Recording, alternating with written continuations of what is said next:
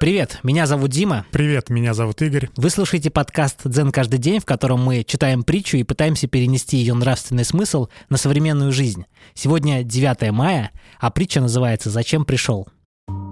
Новичок, пришедший в монастырь к знаменитому мастеру, спросил у одного из монахов. Почему проживание в монастыре рядом с мастером почти ничего мне не дает? Может быть, это из-за того, что ты пришел научиться у него дзен, А зачем ты сам сюда пришел? чтобы видеть, как он завязывает свои сандали.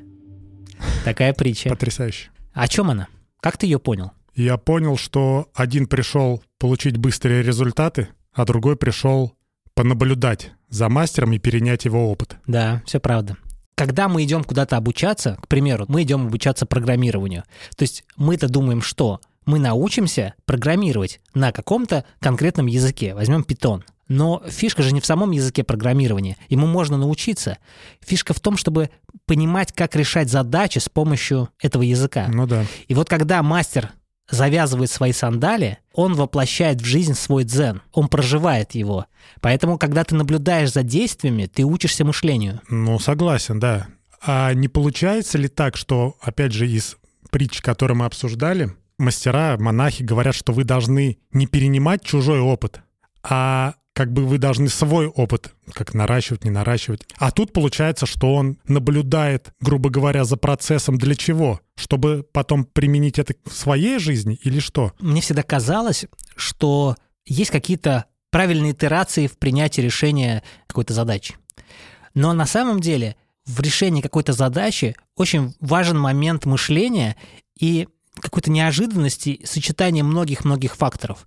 Ну, то есть э, учитель реализует свой дзен через завязывание сандалий. Он мог бы реализовать его через что-то другое. Но когда мы наблюдаем за процессом, то мы в этом процессе видим что-то новое, что-то свое.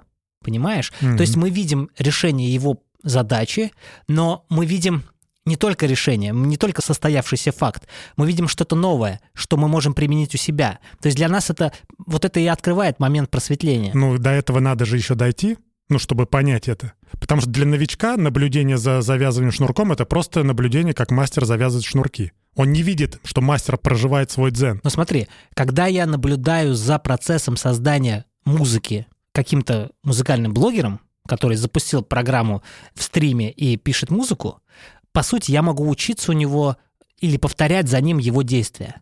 А могу в его действиях усмотреть что-то, что поможет мне в создании своего собственного трека. Не, я понимаю, но до этого же надо как-то дойти. Конечно, но когда ученик приходит учиться, он уже приходит с осознанием того, зачем он пришел. Ну, для чего, да. Конечно. И смотри, если первый ученик ждет, чтобы его научили дзен, это говорит о том, что он ничего не хочет делать сам. Он не хочет понимать алгоритмы работы. Он хочет, чтобы ему объяснили. А второй ученик, он пытается изучать. Он проводит сам собственный research, да, в Мгм. ситуации. И мне кажется, вот это правильно. Можно наблюдать за своими детьми, чтобы понимать, какой подход к ним иметь. Например, да, мы все хотим быть хорошими родителями. Но мы не можем быть хорошими родителями по умолчанию. Ну, нет же курсов хороших родителей. И всегда. Да. Но мы можем наблюдать за своими детьми и из их поведения понимать, какой конкретный подход нужен твоему ребенку. Понимаешь? И в этом будет заключаться дзен. Но это не, не выглядит как подстраивание. Конечно. А как? Ну, а по-другому? Ну, что значит подстраивание? Ну ладно, это отдельная Подожди, почему? Ну, подстраиваться под поведение другого человека, это же тоже как бы ненормально. Да почему ненормально? Мы всегда под что-то подстраиваемся. Опять же, подстраиваться, если это ущемляет твои какие-то права. Ну, как ребенок ущемляет твои Поэтому права. я и сказал, давай не будем. А, ну ты хочешь эту ту- туда уйти, да? Ну, наверное, нужно будет под эту тему найти отдельную притчу. Но если мы говорим о детях, то ты не Да, понятно, подстраиваешься под ребенка, Я ты учишься с ним взаимодействовать, но то, как просит твой ребенок, точнее, то, какой он, и отсюда вытекает твоя А модель как мы знаем, воспитания. что ребенок это отражение нас, Да, поэтому момент, да. отсюда выходит, что ты должен найти подход и к себе самому. это правда, да. Ну, на этом мы закончим. Друзья, спасибо за прослушивание. Надеюсь, вам понравилось. Подписывайтесь на наш телеграм-канал. Мы сейчас откроем чат для того, чтобы в чате все наши слушатели могли общаться между собой, обсуждать притчи и делиться какой-то информацией, связанной с Дзеном. и личным развитием, личностным. До завтра. Пока.